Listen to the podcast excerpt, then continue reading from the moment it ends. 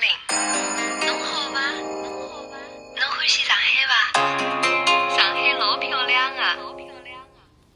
大家好，我们是深度玩玩家我是英叔。大家好，我是小韩。小韩，据说这期好像要聊到您的手背范围呢，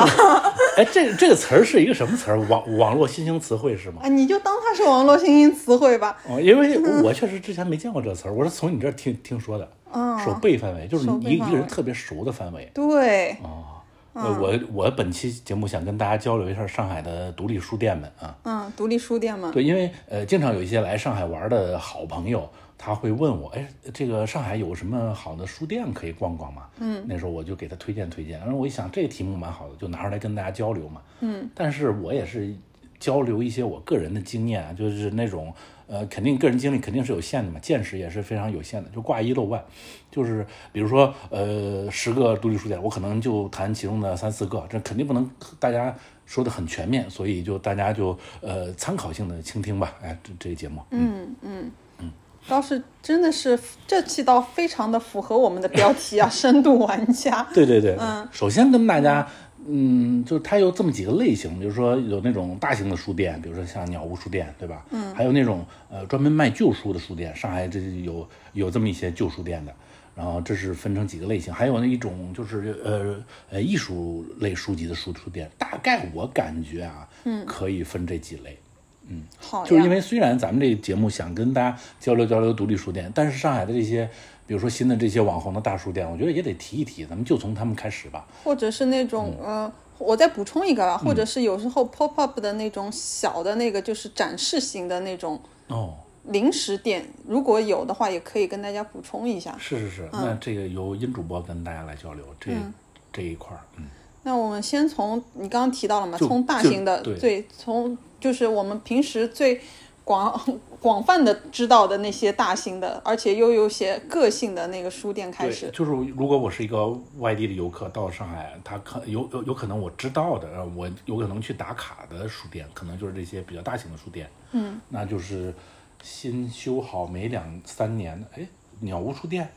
鸟屋书店，它它几年了我也不知道，因为哎也差不多二零年、二一年有了吧？嗯，是吗？哦、嗯，那那您给大家介绍一下鸟屋书店是一个怎么样的一个性质？鸟屋书店它就是一个日本籍的书店，嗯，它在日本的总店嘛，嗯，但我也没去过，它好像在东京啊，啊，嗯这我先引引个引子吧。鸟屋书店倒是很奇特的是，我在东京的鸟屋的那个，我不知道是哪一家，但是是最大的那一家，我倒是去过的。呃，它那应该就是它的本店，它本店对吧？它应该是在一个富人区，因为它那个街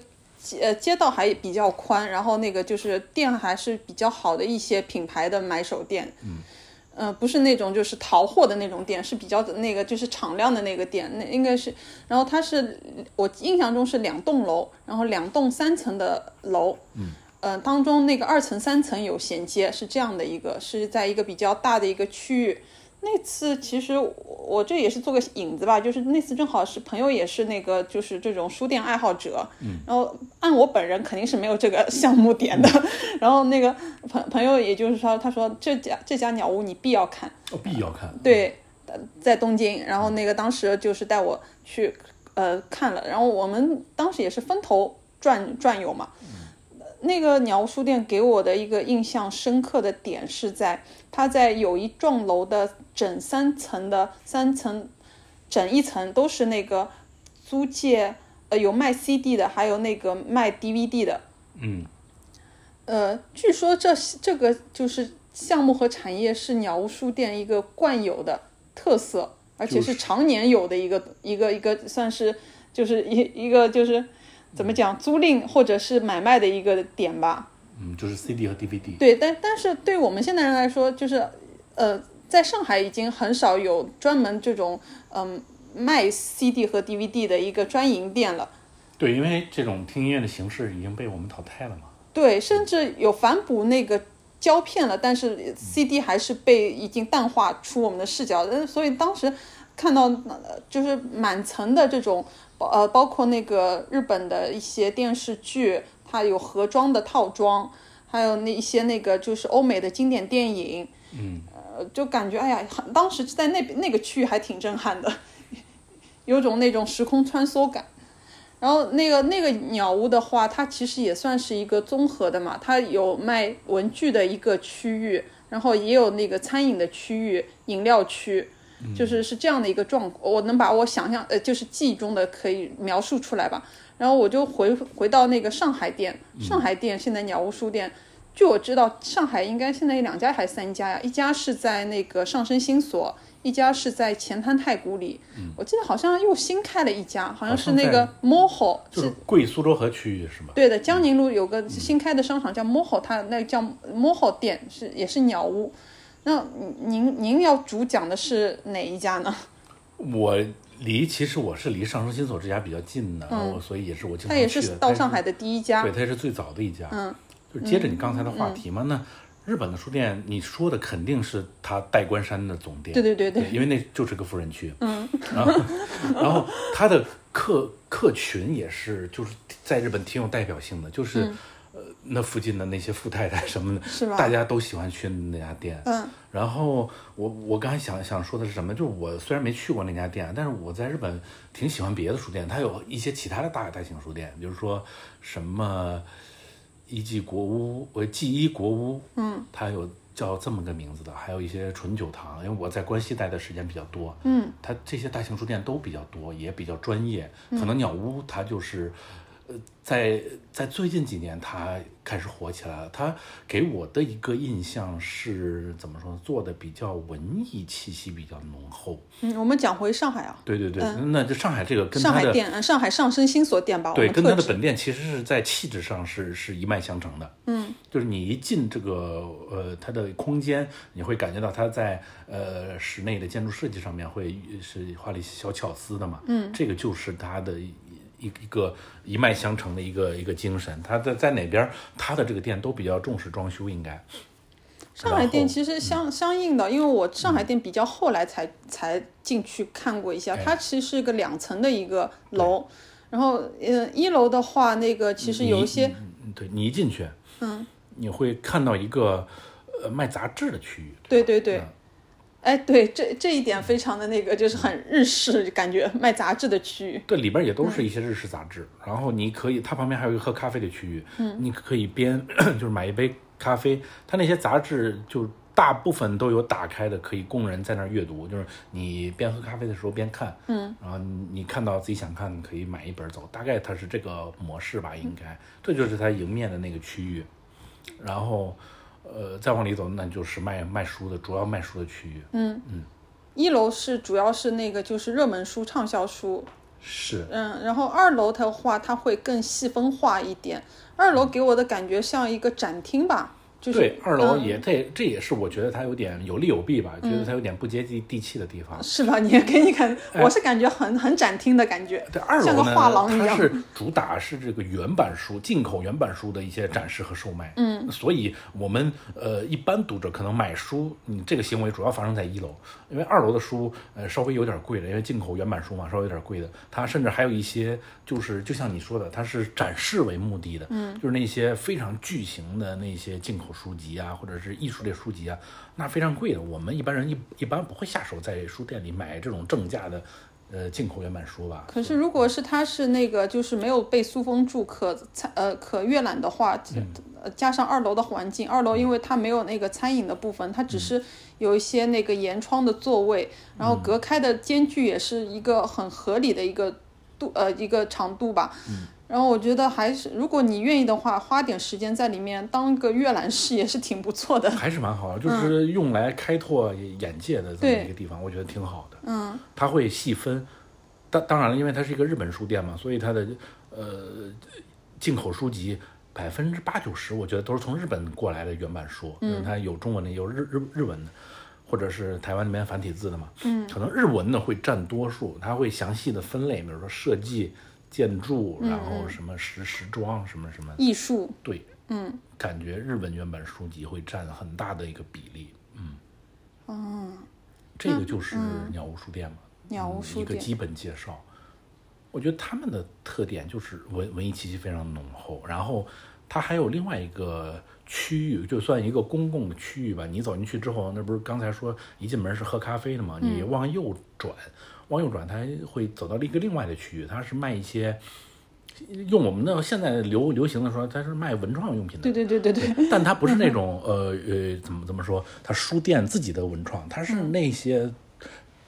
呃像呃买手店的感觉一样的东西，它会把很多日本的一些工艺品啊、文具啊拿过来放在这儿卖。嗯，我不知道他东京的本店是不是这么操作的。嗯，但是他在中国的店就是这么搞。有两点啊，就是让我回想到那个东京代官山店的一个印象，一个是你前面说的杂志，但是那个因为日本它其实杂志它是一个。呃，就是说发展了年份非常久，而且那个发展的这个拓展的这个呃，就是说广度和深度都很大，很很大的一个地方。所以我当时就是我就可明显的看到，如果你只是看一类的，比如说呃，当时那个户外野营、露营风比较呃，就是推崇的一个区域的话，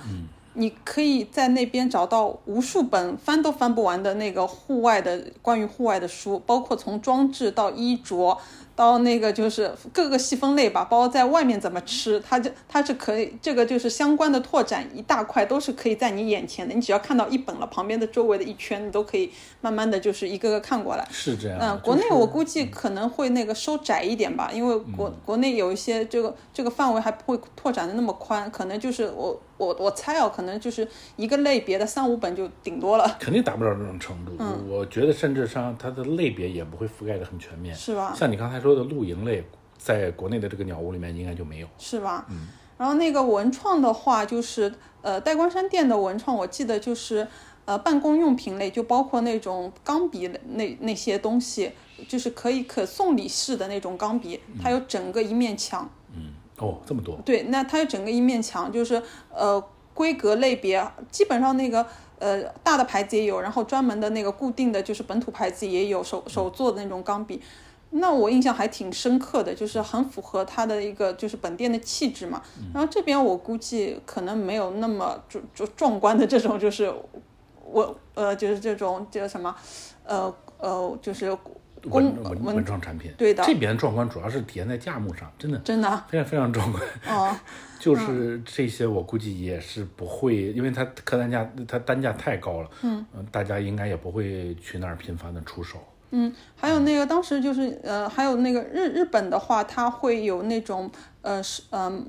小手帕，夏天的话也会用那种手帕嘛，有的就是日本布做的那种呃样式、花样和颜色那种手帕，我估计上海这边会也会有。有这些东西，他们都都有的倒是，就是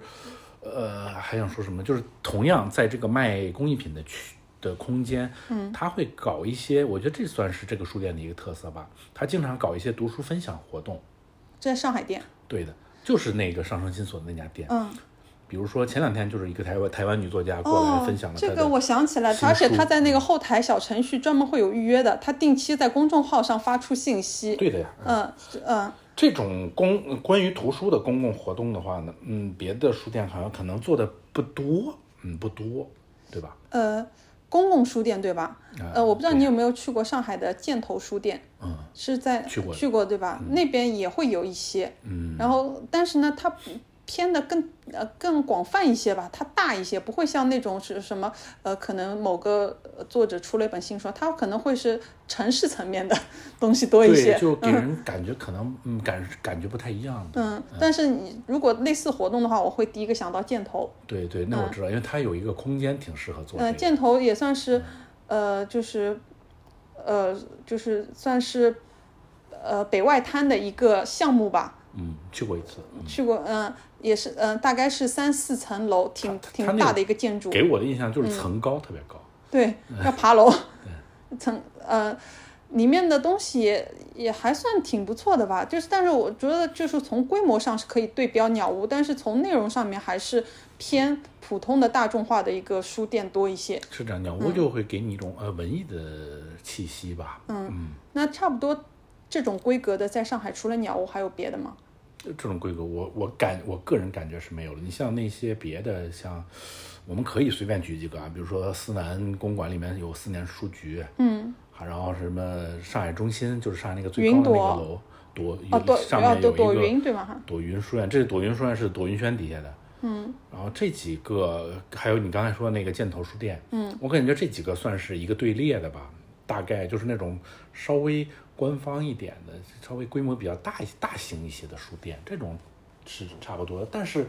呃，他们和鸟屋比起来呢，可能还是在气质上会稍微不一样。你像呃朵云书院，它因为是朵云轩底下的，它就嗯在气质上更偏向传统文化一点。它主打在空中的一个书店，对对 对，它、对，那你说因为它这个也确实层高够，然后又是在浦东的一个呃上海中心里面，对吗？对上海中心的蛮高的一个层，呃，对，蛮高的一层，它主打一个是在空中书店，对，它主打的是你那边看云边看书。嗯，呃，我我就是说，它在书籍选品方面啊，它可能会更偏向于传统文化，就是会给人那种啊，我一进去我知道这是一个朵云轩的书店，是这种感觉。然后包括思南也是，哎，思南倒是思南我我嗯，会定期的，因为它有也有一个空空间在思南公馆里面，他倒是也会定期的主举办这种读书会。这个你说这个，我倒想到再关联出另外一个是黑石公寓的那个，哦，那个书店是一个更新一个更新一点的书店。但如果是呃你把思南都归纳到这个范围里面的话，我觉得它和思南是一个对对对。赛道里面的东对西，，但是那个书店它就是更专专一点，它赛道就是紧更扣音艺术一点紧扣音乐类吧。对，更但更艺术一点吧。嗯，但我觉得给我感觉跟思南差不多，给我感觉，嗯，嗯那我个人觉得这这这个赛道里的这些书店，那思南其实给我的感觉像像是一个就是国营单位，是的是国营的嗯对，它就是给我的感觉箭头也是国营的，然后朵云也是国营的，对，为嗯为什么我觉得我对这三个书店，就是如果在这个序列里让我选，可能还是会去鸟屋书店。就是我觉得他们属性就不一样啊。在，但是你都是这种大型书店嘛，嗯嗯在其他的书店里，你能够感受到一种国营单位气息。我不知道这种气息应该怎么形容，嗯嗯，比较中规中矩，就没有这么文艺了。中规中矩的同时，你直接从它的选品的上面就可以看得出的它的中中规中矩。你不要看任何的装修啊、陈列啊什么的，什么附加的文文创什么，你就从它的入门的那个选品就能看出这个书店的气质。对，书店最重要的就是选选选书。嗯，那选品方面呢，我觉得嗯鸟屋做的确实可以。嗯，作为一个外来书店，能够这样，他们看他们应该是负责选书的这个人蛮专业的，他们就是各个呃品类的书都选的还不错。哦，果然是。而且他们的他们有一个特点，就是上书上的非常快。就比如说王朔，呃我举一个小小的例子啊，王朔之前出了一本新书，嗯，那我得知这个消息的时候是比较早的，网上也还没有渠道，然后线下书店也都还没有，嗯，可能就是刚印出来吧，嗯，然后我就去，那个时候还是比较传统的一个方式，我就问那个鸟屋书店，给他们打电话。就上升新所这个店，嗯，他们就居然就有人说店里仅仅只到了几本，如果你要要，给你留一本，赶紧过来，就是非常快的能拿到你想要的书。啊，这也是算是给一个小贴士吧。如果你非常执着有有某一位作者的某一本新书，然后官方渠道还不是特别的那个呃消息通呃呃通达的时候，你可以就是以这种很个人的方式去联系书店。对他们就给人一种嗯挺安心的感觉，这安心的感觉就来自于你想要什么书，那儿应该是呃大大概率是是能找到的。好，那我们说下一个类别吧，就下一个类别，嗯你等会儿这个类别里面还有一个书店还没聊完呢，就是这个呃多抓鱼这个二手书店。哦啊，当时多抓鱼是归到这里的呀。对，因为我觉得为什么把他们这些都放到一个里面呢？我感觉就是可能就是规模够大，然后装修的够好，可能这是给我的一个感感感觉吧。哦，我我觉得多抓鱼应该单独分分门别类在一个类别，原来是归到这里的呀。那那我们就先、那那那就再继续说多抓鱼这一类了。好好好那你觉得这算什么类？这种这个，因为我接下来会聊一类，就是上海的旧书店。嗯，多抓鱼当然应该归在于显然不太一样，因为多抓鱼特别的潮，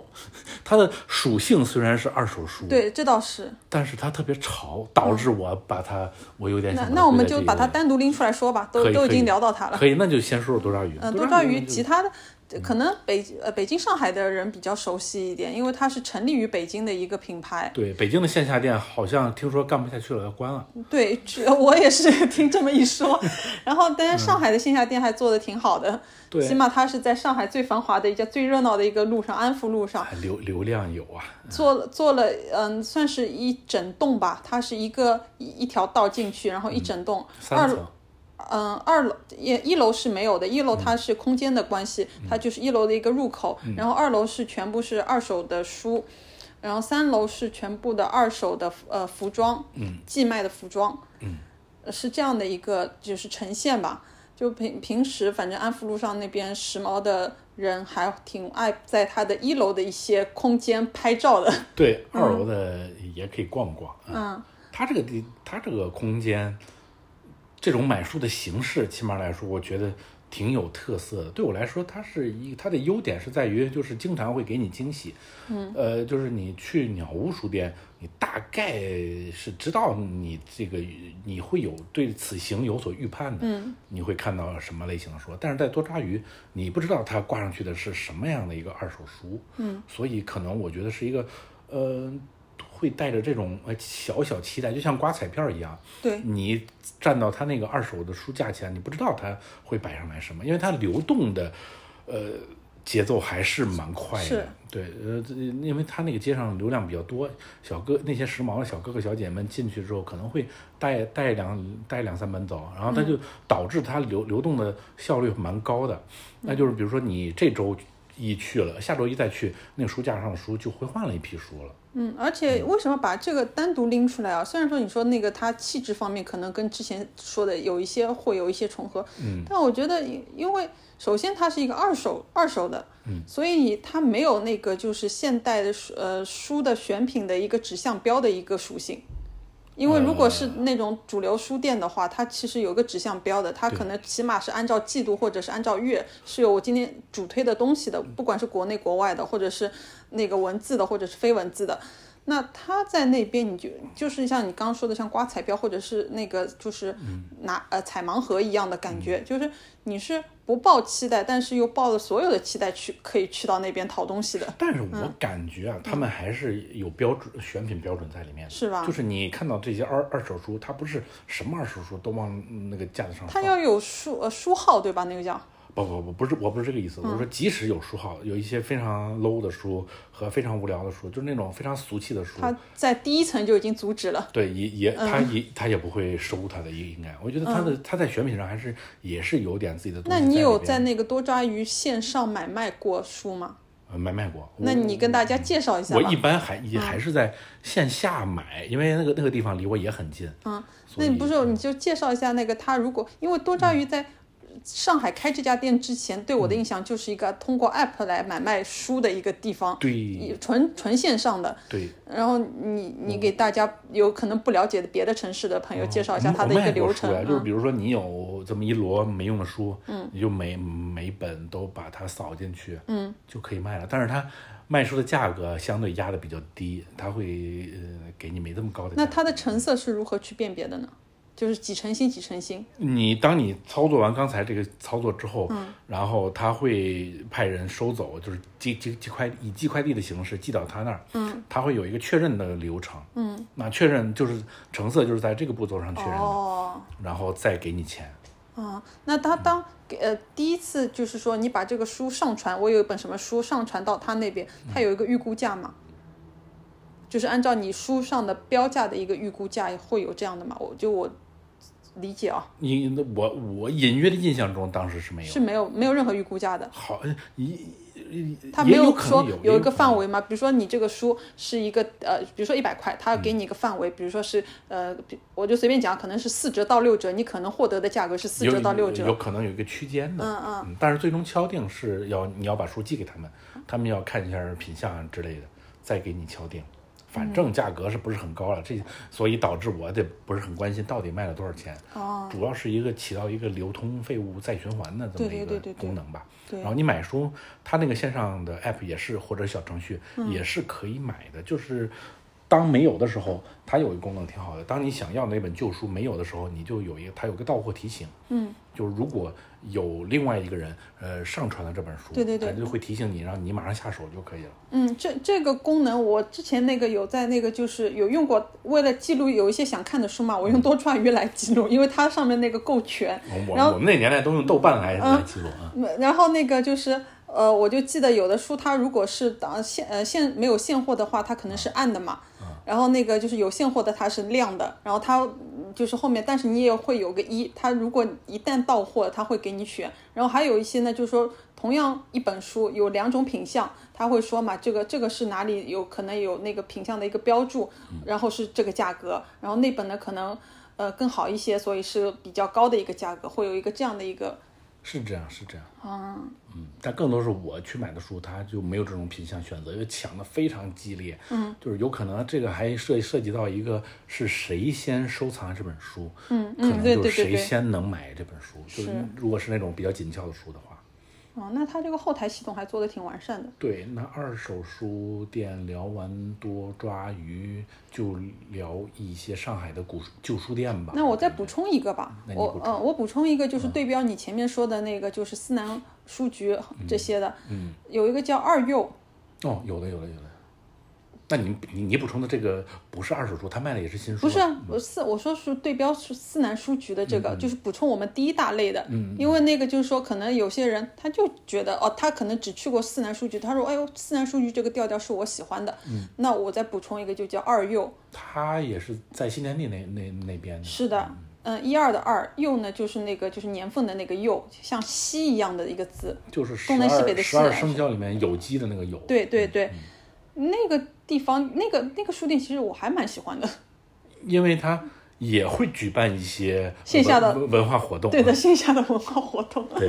就是呃那个空间也够，然后它旁边的也也有一个很长的一个吧台，就是就是就非常符合上海年轻人的一个调性，就是早 C 晚 A 的一个就是作用吧，它那个吧台。唯一有一点点缺憾的是，因为它吧台操作的这个声音还是有一些响的，就是如果你真的想沉浸式的在里面阅读的话，会多少会有一些叮叮当当的声音，但不会太太那个就是太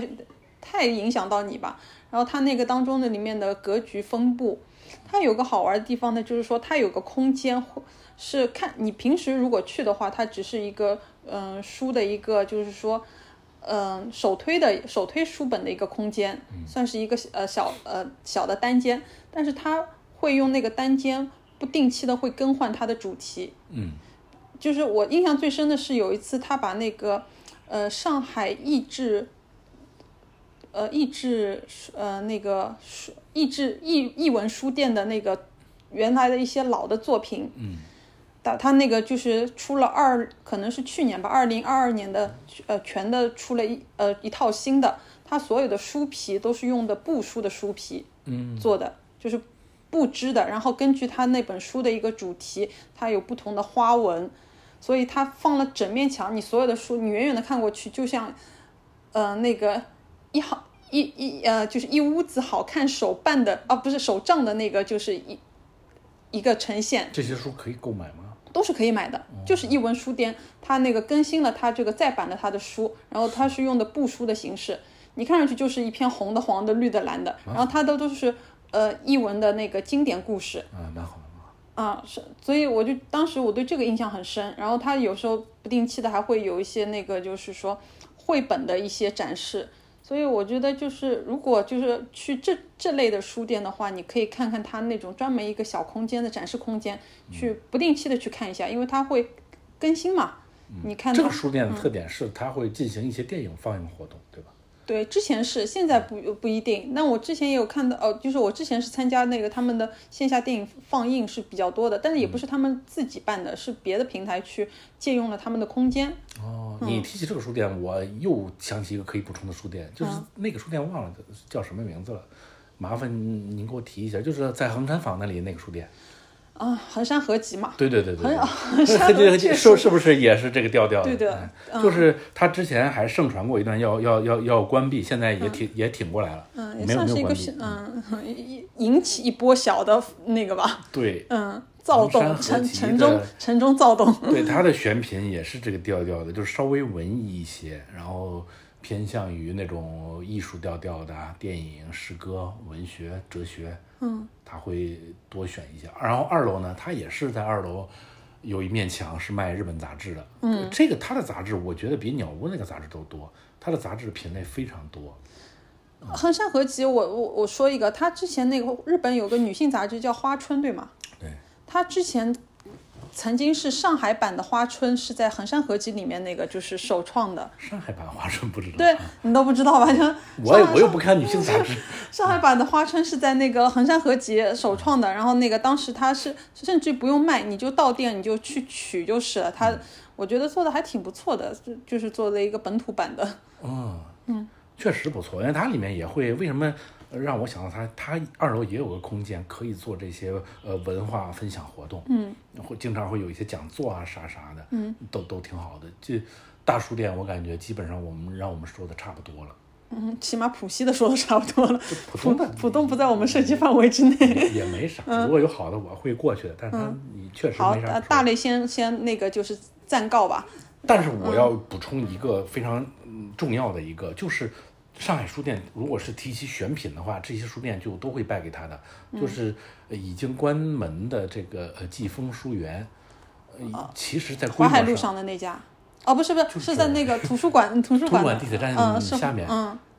就是它的规模其实是和我们刚才说的这些书店差不多的，嗯，但是它的选品是是我有史以来见过最好的一个书店，它可能和它对标的是北京，嗯的北京大学东门外面的万盛书园，就是这两家书店的选品是可以对标的，就非常好的，嗯上海我还没见过选品能选过，很能好过它好在哪里啊？是符合你的你你所期望的好，还是是什么好？它是一它。因为每个人的他的阅读的东西还是范围还是不不同的嘛。是一个，这不是一个太主观的问题，嗯就是它其实是有一定的呃客观的呃标准在里面的，嗯就是它是一个所有这种爱看书的人士都会呃确确定呃不是都会同意他的这个选书 le- level 的一个地方，我觉得，嗯，那积分书店只有上海有，对也只有这一家。哎，它好像我记得好像对我对我就记得要有是有分店的但。这不重要啊，我给那给大家说一下，季风书店。曾曾经有的总店，它是在上海图书馆，呃，上海上海的上海图书馆，它地地铁站的那个 连连通的地铁匝道的 一个空间。对，为什嗯么提起它呢？就是咱们刚才在说选品嘛，嗯，它的选品是真的非常好，就是书的 level 上可以看出来，就是比比如说我想到这个话题，嗯，最近的国际热事啊，或者是国内热热事啊，他都会选非常好的书。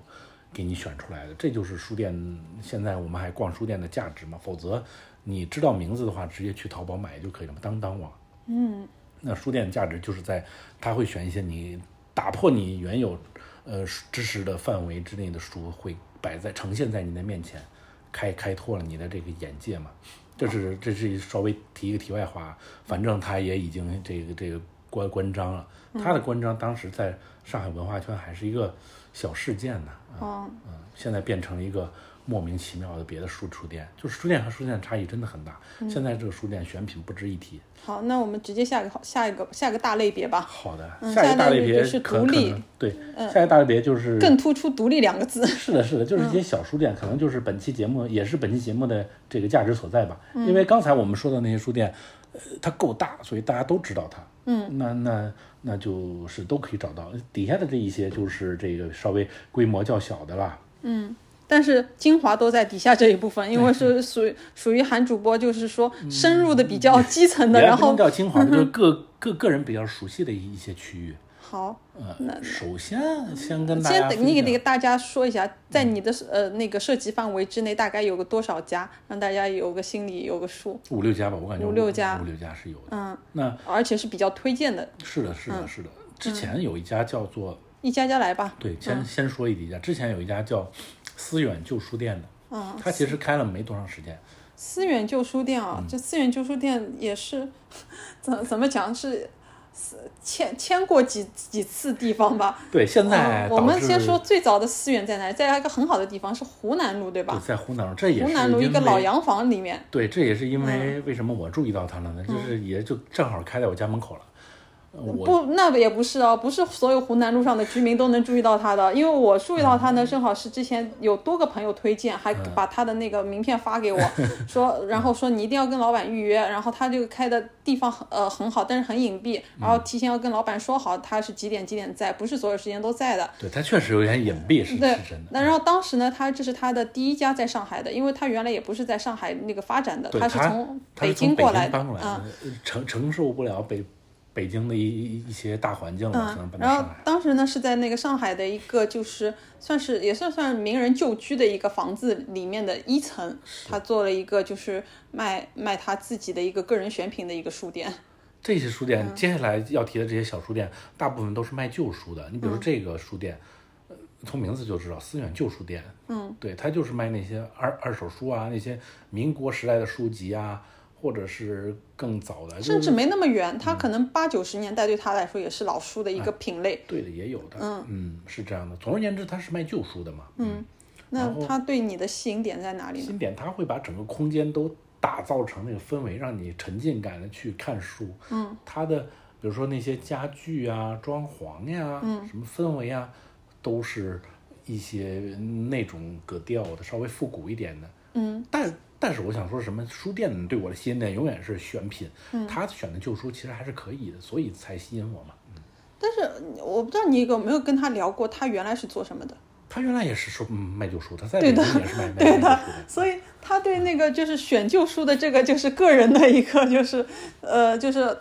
算是什么品味还是比较那个的。对这种嗯能开得起来的旧书店，我感觉应该在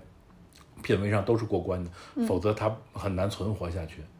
然后当当时因为当时我跟他就是第一次聊的时候，他其实来上海也没多久，就是也刚来。那我当时很好奇的一个点，因为他说是他刚来上海，但是他选的书的那个内容和那个涉及面都是跟上海的本土的东西关联度相当高的。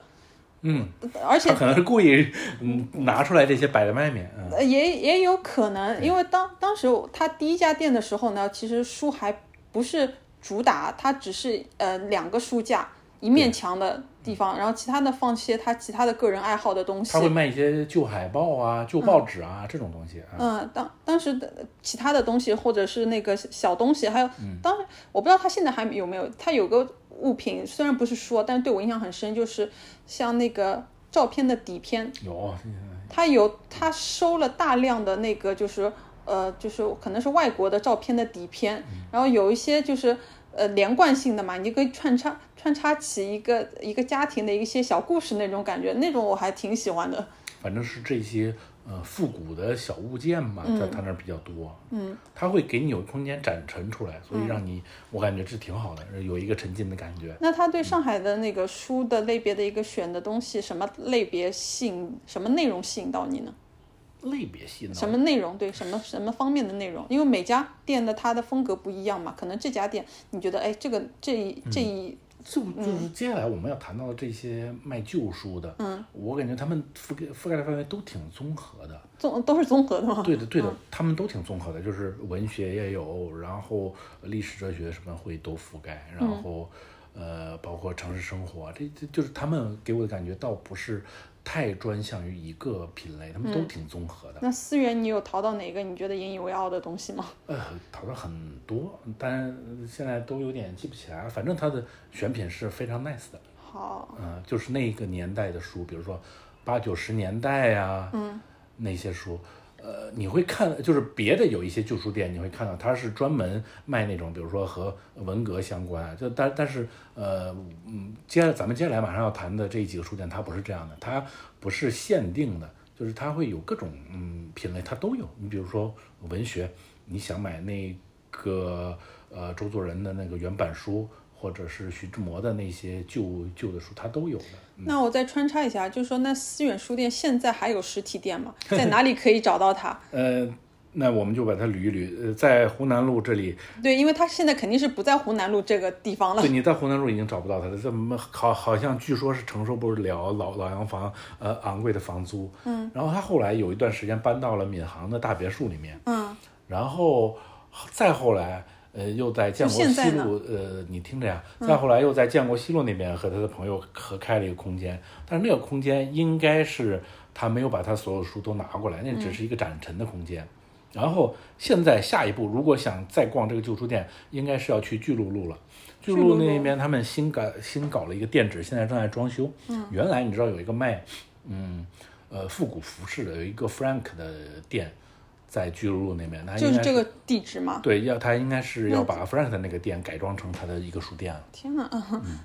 就呃，大致位置是那个巨鹿路七五八那个区域对面，对，但大家，嗯但现在还不不确定，所以那个要随时关注着。如果有，因为现在还在装修嘛，如果有兴趣的话，可以先在公众号搜一下，可以先关注起来。嗯，这是一个书店。嗯，还有我再参参加一句啊，就就是、呃，思远书店它会比较热衷于呃比较积极且热衷于参加各种复古市集，所以如果是在上海的复古市集，或者是它那个现在周边去的少，毕竟你带一些书过去也是比较辛苦的嘛。嗯它如果在上海的复古市集的话，其实那个就是最快的可以接触到这个呃老板和他的一些书。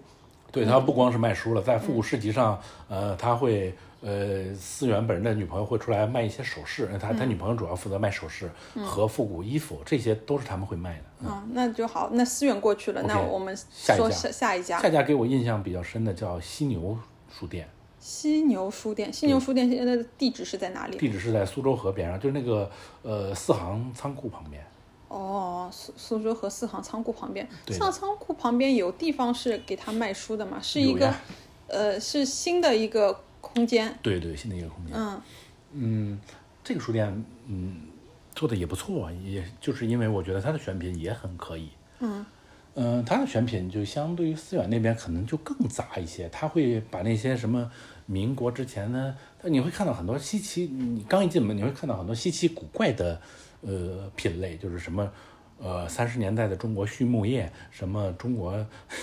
就是对对，我前面问你思远的那个是属性，就是我就是想问到这一点。对你可能看的比较多的还是文史类的，对，对，然后什么呃哲学呀，就是呃比如说八十年代走向未来的那那那一系列的丛书啊，就这一类的，可能在思远那边看到的比较多一些，嗯，你说，然后说回犀牛，是犀牛这边三你看到十年代的畜牧业之类非的。非常诡诡异，是什么呃什么中中中华铁道啊，什么，就是总而言之，它的专项类书，对，它会更杂一些。那是什么呃什么呃如何呃母猪的养殖护理，但是它不是这种现代，它是那种民国时期的。期的对，它总而言之，它是一个卖旧书的书书店嘛，它就会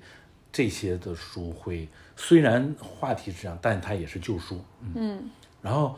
这是一它的一个一个方面，就是另另外一个方面，它也是一个综合类书店。然后那些比如说呃外国文学呀，呃国国内的文史哲，它都会有涉及，然后会然后还有一些呃古本的线装书啊，它它都会有的。现在线装书可能他那边不多，他还是比较擅长找这种嗯旧书，像像是民国时期的啊这种，嗯，是他那边有特色的。他给我的一个最深的印象是什么呢？就是他们新媒体运营的人运营的挺好的，他会在呃，比如说小红书上开自己的账号，嗯，他每每天在那儿发照片，他说我今天都卖出去了什么书，嗯他每卖出一本书都要给他拍照，嗯，然后比如说那不是非常频繁？对他一天，他那书流流动起来非常也是非常快的，嗯我感觉应该是快于多抓鱼的，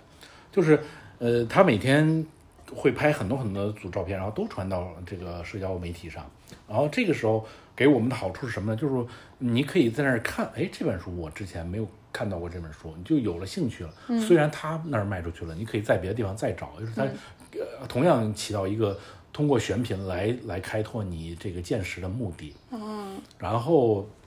我感觉这是他们做做的挺好的一个部分吧，就是和读者的互动交互。嗯嗯，犀牛书店。对，犀牛书店你可以去。然后还有一个书店，就是提起旧书店，你很难避开高校的区域嘛。那在北京呢，就是呃围绕北京大学刚才我们提起一个万盛书园，嗯，在上海的话，我感兴趣的是复旦旁边有一家叫复旦旧书店，嗯，嗯，它也这个是它，因为它原来更破一些，但是现在已经重新转了一个稍微新一点的地方，对，就又重新入到那个我们这种不太关注书店的人的眼眼里了。对，所以它嗯一开始的时候，据说是从一个复旦也不哪一个门外面的书摊儿开嗯始起步的，后来就进入了室内。他那边的书也会就庞杂一些，可能还会更显得学术一些，显得因为他毕竟在复旦旁边嘛，嗯显得学学究气浓厚一些。那它有一些什么大类的东西吸引到你呢？也是同样的，但但就是它这这些书店都不是某一个分类吸引我，都是他们一些综合的选品的素质在吸引着我。它也是比较综合，就各个门各个类它都会给你覆覆盖到。嗯，文史哲，说来奇怪，这些书店不太上理科书，因为理理科更新的比较快吧，应该是理科的知识更新的比较快。你这个我一下子想到有一点啊，就是说我们现在说的这三家，嗯你在这个店里面的同时，他来的那个客群是怎么样的画像呀？那复旦那边肯定是学生学生居多了啊。然后思远刚才提到那家嘛，思远那边呢，像我们这种人居多，就打卡去的，嗯，打 就是卡去的。他不光是想买书，他想沉浸的体验那种旧时代的感觉，然后它整也想体的氛围感是对营造的很足的。也想买一些一些其他周边。嗯，它并同时，因为思源它不只是一家书店，它对是是一个综合型的，对的对的，带一些复古的一个调调的东一个小就空间。想打卡的小伙伴可能去的比较多。嗯，那犀牛呢？犀牛那边呢，怎么说呢？怎么嗯确实是会遇到很多热爱旧书的人士，因为我我我据我的观察，他们进去之后会看得非常在那个书架上每一排每一排浏览的非常仔细，然后会挑三三五本书，然后就就结账走人。那是不是男的女的都背帆布包的那种啊？书店里面倒也不是啊，就是这一点也是挺挺挺怎么说挺惊讶的吧？嗯，会你会看到背 LV 的小姐姐，嗯，背斯背司令的小姐姐，真的啊都会进去挑书，在犀牛里面，都会进去挑哦挑书，然后也会碰到那种，因为他现在的选址正好在苏州河边上嘛，嗯，就是那种那会有那种路过的人进去吗？吃饭之后在苏州河漫步的中年夫妻，嗯，这种组合我我见过很多，他们会进去顺便看两眼，他们可能不就不会带书走了，他们就是散步路过那里去看一眼。还有一类呢是那种就是你你你就是你说的了。他不一定带帆布包，他可能是带一个那种布袋的老年人、老爷爷，哦哦，就他就会走进去看。嗯，提起这种那提起这种读读者，我们可以就是说起下一个书店，下一个书店也是我不经、引出了下一个书店。下一个书店也是我不经意间路过的。我有一次在建国西路上骑车，他们我想想名字啊，叫雍钱堂，建国西路、高安路，好像还要再往东走，再再往里面一点，对吧？再往、再再往新天地那个哦方向这家书店就是另更古香古色一点，就是在里面看书的老爷爷会更多。是它是呃街面的还是二楼的？它是街面的，是呃是街面的，建国西路上。对，为什么它给我一种更古古典的感觉？它有一个区域是专门卖线装书的，嗯，它的小姐姐营业员小姐姐会提醒你，就是呃，如果不买，呃不要谨慎翻动。哎，对，嗯。我就想说，这都是卖旧书的地方，他会像就是呃，就是比较严格的去要求顾客，比如说什么呃一些古籍只能用戴手套才能翻阅啊，还是怎么样？有没有那么完全没有这么严重，完全没有这么严重。就除了我刚刚说的这个线装书的这个架子，他会要求你谨慎翻动之外，别的都是随便。他甚至因为卖旧书的嘛，他喜欢把旧书用一种玻璃纸来包起来，是，甚至你可以随便打开看啊，这这都是无所谓的，不管它是哪个年代，因为除了那些特别值钱的，它也，嗯，我们这些旧书应该也没有那么值钱的，对，因为一般来说还是能随便看的。你说的建国路的那个呃店名雍乾堂，雍乾堂，雍正的雍，乾隆的乾，我不知道他取名是不为是这个，什么起那么大的 名字？我不知道他起名是不是这个意思，但是这个名字就给你一种扑面而来的这种古古古雅的气可是。他那个选书的是大概是什么年代的东西呢？他他选书可能会比刚才的呢，呃，那两家独立书店，我觉得更宽宽阔一点，因为它会覆盖很多呃文革或者是红色书籍，这你都能 get 到它的印印象吧。我相信大家，就比如说那种文化大革命时期的书籍呀、或者是那种刚刚建国没多久的那些书啊，它会覆盖这些书。刚才好像犀牛和思远对这方面的书覆盖的少，尤其是思远，他会重视那种呃七八十年代那种打开，刚刚改革开放时期会我们会翻译了很多外国书籍嘛，它会有一种启蒙的感觉在里面，他可能比较偏向于这个方向。嗯那这个这个这个雍乾堂呢，它就会放一些文革的书书籍在里面，也是有一定收藏价值了。嗯啊，然后除了这个方面，除了这方面，它其他的书籍也是跟其他那两家刚才说的差不多，它也是一个综合类的，呃，文史哲都会覆盖到。那我就、呃引起我另外一个好奇点啊，就是说这样的书籍的店，他老板都是一个人选，还是有多个人？他选书的都看书店大小，嗯，首先思远肯定是一个一个人了，就是他和他的女朋友。犀牛那边应该是两三个人，他们两三个，而且是两三个年轻人，嗯，他们应该是合伙创业吧，这种感觉。雍乾堂这边就会更大一点，首先他的他会有店员，嗯店员小小姐姐有两个有两到三个，还有老老老老板，嗯，他的老板应该是稍微中年一点的，呃，毕竟喜欢文革书籍的人稍微应该都会上点年纪，哎，那你有观察到店里面会有更年轻的人去好奇的去翻这类书吗？就我指的是可能看上去像学生类的，或者是少，因为我刚刚咱们提起这个书店的由头，就是在这个书店，我觉得老年人多，老年人多。中老年人多，嗯他们会进来买书或者卖书，他们会拿着一些很老旧的书，问你们书店收不收这些书，啊，会碰到很多这种人。然后这个雍钱堂里面，它有一个还有一个让我记忆记忆比较深刻的点，它就是文学类的居多，就是比如说那种老的小说啊、老的连环画呀，你会在它这里看到嗯那种老的话本小说啊，什么。呃，《封神演义》《金瓶梅》《七侠五义》什么，所以这些你都会在它这个书店能看到成套的。还成套的。那卖肯定是卖成套的。嗯，犀牛书店它就不不见得能成套，它有时候会卖残本，因为它收上来的时候可能就不成套。啊，比如说什么，比如说一个系列里面它只有第第只有第三本，这个时候它就非常便宜的就卖给你了。嗯，然后这不是已经说了三四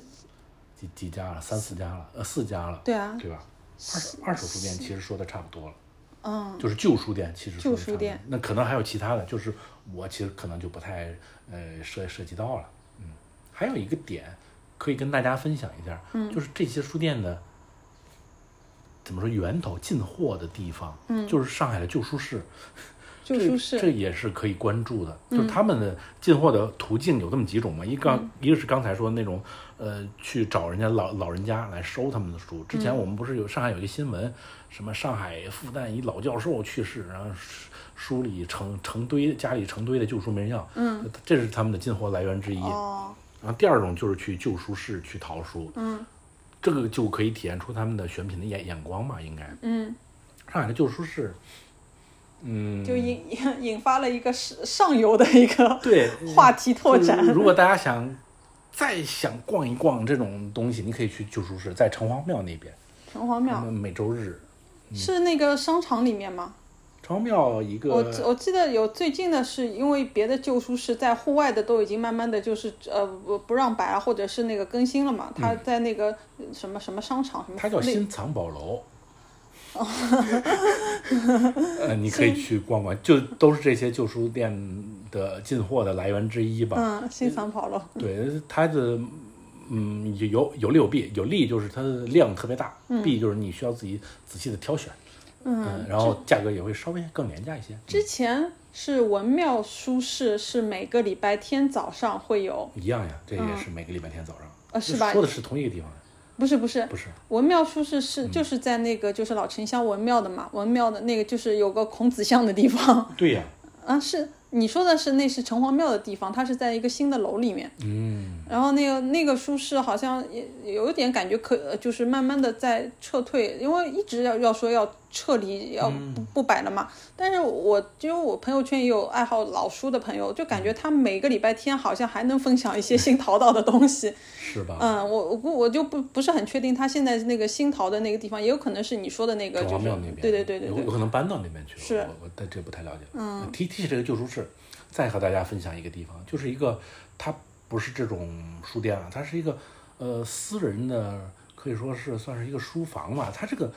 性质还蛮难蛮难得一见的，它是一个私人的书房。嗯。他你直接去的就是老板家里，嗯，这就是他本人的书房，然后摆满了一屋子书，你想看就在那儿看，嗯，你想买就给钱就拿走，它是这么一个性质。然后旁边这是他书房，旁边就是他的卧室，叫什么名字啊？叫明式书还是反正它叫明式，就是明朝的朝，那、不是明朝的明然后室就是呃三室一厅的室，明氏是在哪里的？在绍兴路上。绍兴路上。嗯嗯，那，哎，我这引发我一个好奇点啊。那这个他既然已经是算是私私人的一个嗯地方了嘛，就在他家里，他他的那个这些公众的信息，你是从哪里获得的呢？就如果是别人，别人也是，就是说，呃，也是好奇这种独立书店的人，他说，哎，那你前面说的那几家我也都去过了，嗯。哎，但这种就是明示我好像没去过，我也很好奇这种类别的书店，那我从哪里可以关注到这些信息呢？明是我就是从一次市集上面关注到他的，因为他们会这些像明市这个嗯性质的独立书店，他们有一个在上海有一个私人小组织，叫愚人书室。愚人就是那个蠢笨的人，就是那那个愚，嗯，愚人书室其实我我都知道，对呀 是不是还挺有名的？挺有名的嘛。嗯，在上海可能没有名的，那呃来上海玩的人可能就不太知道了。嗯，但是他们这个，我就是在一次市集上碰到了他们举办的这个愚人书室的一个活动嘛。嗯，那就可以大量的接触到像明仕这种嗯比较小型的独立书店。嗯，你就可以跟他们聊聊天，问问他们地址在哪里，怎么开法，怎么营业。嗯，然后你就可以线下去去打卡了，这是还蛮那。回归到我们之前的一个老本行话题，市集，市集，就是就是你如何如何从那个就是知知道一些不为人所知，但是又好或者是又钻又精的一些小小地方、小店、小老板，嗯，就是要通过线下的一些活动，就是市集。是这样的，嗯，你看刚才说的思远，他不也是经常参加市集吗？但是思远现在范围开的比较大了，就是所有复古的市集他都参加，嗯，但是我像我刚才说的这个像愚人书市，嗯，他就比较少，你会比较少见到他在上海的活动，起码今年我觉得他没办几期，因为他是原来说是之前他在他们那个院子是叫是是叫南昌路还是哪里一条路上，还绍兴路上有一个院子里面会有办他们的那个书会摆在外面，啊，对是吧？对，是啊，我忘记是哪条，反正就比较早了，比较早嗯，他们今今年基本上就没没没没办几几场活动吧，嗯嗯就是。呃，刚才说的就是因为他们这比较垂，他们这个市集就是专门卖书，它不像那些其他复古市集有卖衣服啊、首饰啊，没有，它是一个书市，嗯那你刚刚那个蛮难得的明示还有什么要要要蛮难得的。展开说的吗？明示大家也可以去公众号上搜搜，是有公众号的，搜它应该是有的。嗯，我是加了老板的微信，嗯，哦，你去可以搜索他，应该是有的。嗯，然后和老板预约，因为他的这个实习时间就更紧张了，因为这个老板他其实是兼职，嗯，更为难得。他不是他主业不是这个，他有一份，他是一个电信工程师。哦，他们家就他一个人吗？他对他现在我去的是起码是一个人，嗯他平常时候是要上班的，嗯，所以工作日你就他只有晚上来接待您这些到访的这些读者，嗯，或者是周周六周日周末的时候，呃，他会在家开着他这个书房，而且他这个书房蛮好的地方是，他会有很多公共活动，像周六周日的时候，比如说会去有音乐人在那儿开一个小型的 live 演唱会呀、或者是大家分享点什么呀？可能以音音乐为主吧，音乐活动我见他办的比较多，嗯，有点像那种公共客厅的感觉，是这样的，就把自己家里给利用起来，然后那个就是聚聚人气吧。蛮难得的。这这种活动，反正之前我在北京很少参与，之前北京参与的讲座比较多，但这种公共文艺活动的私人书房，我感觉是上海的一个特色。嗯，我起码对我来说蛮难得的这个经验。可是徐志摩和林徽因当时的那个太太的后客厅，不是当时也是在是在北京吗？那不是那个年代了，这个年代，，那好歹也有过嘛。对呀、嗯，现在比较少了。以前北京参加的这种讲座参加的很多的，现在现在现在上海我确实不知道，但如果就是有听众也也有就是说知道身边有这种公共客厅的活动啊，或者是比较熟悉，或者是举办的，或者是参与过的，也可以留言告诉我们，我们让我们体验一下。对，因为呃大大环境收的越来越紧，为什么今年愚人书市没有出来搞几次活动呢？就是审审批不好审批，嗯是吧？对，因为我之前我早年吧，我是在人家那个呃，类似于静安别墅的有有一户人家，也算是朋友吧，就是他在他们家的客厅会举办一些那个活动。当当当时我印象中还挺好的，因为它整个范围是一脉相承的嘛，它在一个老的小区、老的别墅公寓的一个一层，然后也不打扰别人，但是那个就是上海的那种老洋房的一层，你会知道它的那个顶，呃，就是什么挑高特别高，然后呃加上他自己又是嗯呃复古家具的收集者，所以整个氛围环境加上那平时他搞一次活动人不会超过十个，整个环境我是很很享受的了，我觉得还挺海派的。是是 不管它是什么内容吧，就是你即使只是看个电影、听个老唱片，都是那种就是，呃，挺好的一个沉浸式的一个体验。沉浸式体验蛮好的，蛮好的。那呃，这个类别，这个类别就告一段落。对，接下来讲一个最后一个类别，因为时时节目时间也蛮长的，就是上海还有一类小书店，嗯，它是这个就是你刚才一直想问，一直想问，它也比较垂了，它是专卖艺、艺术类书籍，嗯，有这么一类书店，就是比如说像是。呃，那个叫什么香蕉蕉鱼鱼，香蕉鱼就是其中之代表了吧？应该，哎，要不您您给大家说说香蕉鱼，香蕉鱼我真说不出什么。它的位置在哪儿？相较于有两家，一家是在 M 五零里面，还有一家是在那个线索，就我知道的是这两家，嗯，其他的我还有吗？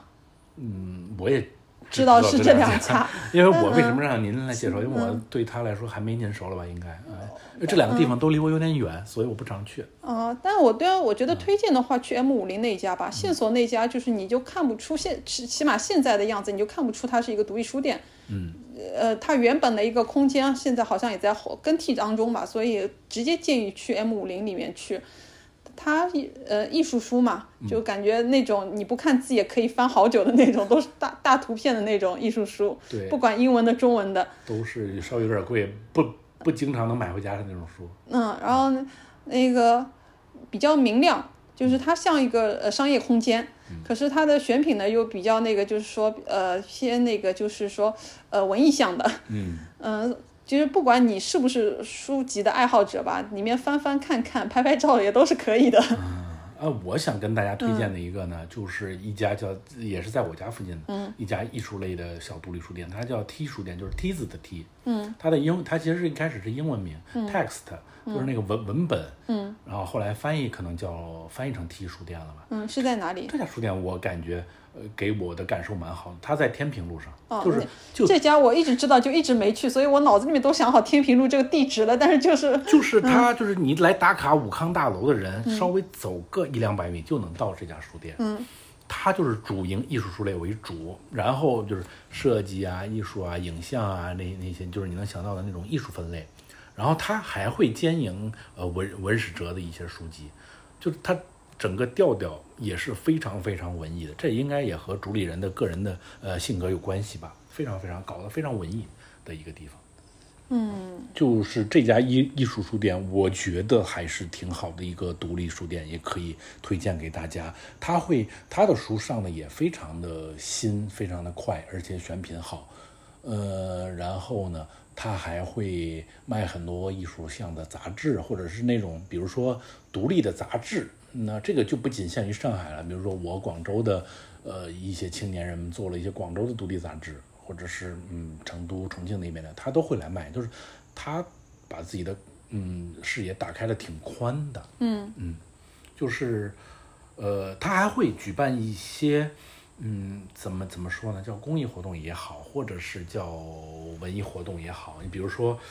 之前我看到的，因为它有一个小院子，小院子它会更常经常的更换里面的主题，比如有的时候它会展览一些山区小朋友的画作，然后让你们到时候可以买，然后资助一下这些小朋友啊，就是或者是搞一个，比如说有一个新书在他那儿发，然后他在那儿会布布置会布置一下，然后搞一个签签名售书活动啊。嗯，它是有一个空间来办这些公共活动的。嗯，所以觉得这个书店也是想推荐给大家的，就是如果对艺术类叫感兴 T 趣，T 就是字母 T。不是梯梯子的梯，哦，T 哦，因为你说原原名叫 test 嘛，我以为就就就现在就现在叫 T 对吧？梯子的它翻译。过来叫 T，你还是可以叫它英文名嘛，啊，这这都哦无所谓啊。这是一个呃艺术书店，跟大家。其实这些艺术书店，大家还可以有另外一个嗯更好的接触他们的方式，但这就是时间比较限定了。如果你是在不是这个书展的时间来上海玩的时候，就赶不上嘛。就艺术术书书展，对，嗯，那给大家介绍一下吧。全国各地的艺术书店都会来这个艺术书展摆摊儿的。上海艺术书展有哪几个大的？A、B、C，嗯，A、B、C 还有一个，还有一个叫什么？嗯忘记前两天刚参加，就是在那个啊外滩边上，呃不对，徐汇滨江嘛。哦就总而言之吧，上海会开这些艺术书展，那这些艺术，N 书展 floor。啊，对对对对对对对，就就这两个，我感觉比较大的艺术书展。啊，应该现在现在活动开始又复苏起来嘛。其实嗯我相信，就是艺艺术书展还是会更，就是就是更密集的。觉得感觉一年也就一两次吧。对，我觉得还还还会再密集起来的。嗯，好，你有这个期盼挺好的。就是这个艺术书展是非常难得，就是让你一网打尽这些艺术类的小独立书店，嗯或者是独立出版机构的，呃，而且不及，而且不限于上海，它全国都会过来，比如广州的书店、成都的、北京的都会过来的。我对它的定义就是没书号的书都在这里。就是我对艺术书展的定义都是就是等同于艺术书展等同于没有书号的书。现在管得越来越严了，嗯就是市场监管局的同志们会在你这个书展的开幕的第一天就去现场巡查，嗯专门会查那些没有书号的书。现在管得比较严了，嗯，那就行。本期节目我们就跟大家分享到这儿，分享到这儿，大概就是这么几类书店可以打打卡，然后逛一逛吧，都都挺好逛的，我觉得，呃，尤其是后半部分的这些小型独立书书店，嗯都挺好逛。挺挺代表上海的市井的那个独立书店的一个是是是风风格的。嗯文艺范儿挺足的。嗯那行吧，那就先这样。行，我们是深度动玩家，嗯，拜拜。大家拜拜。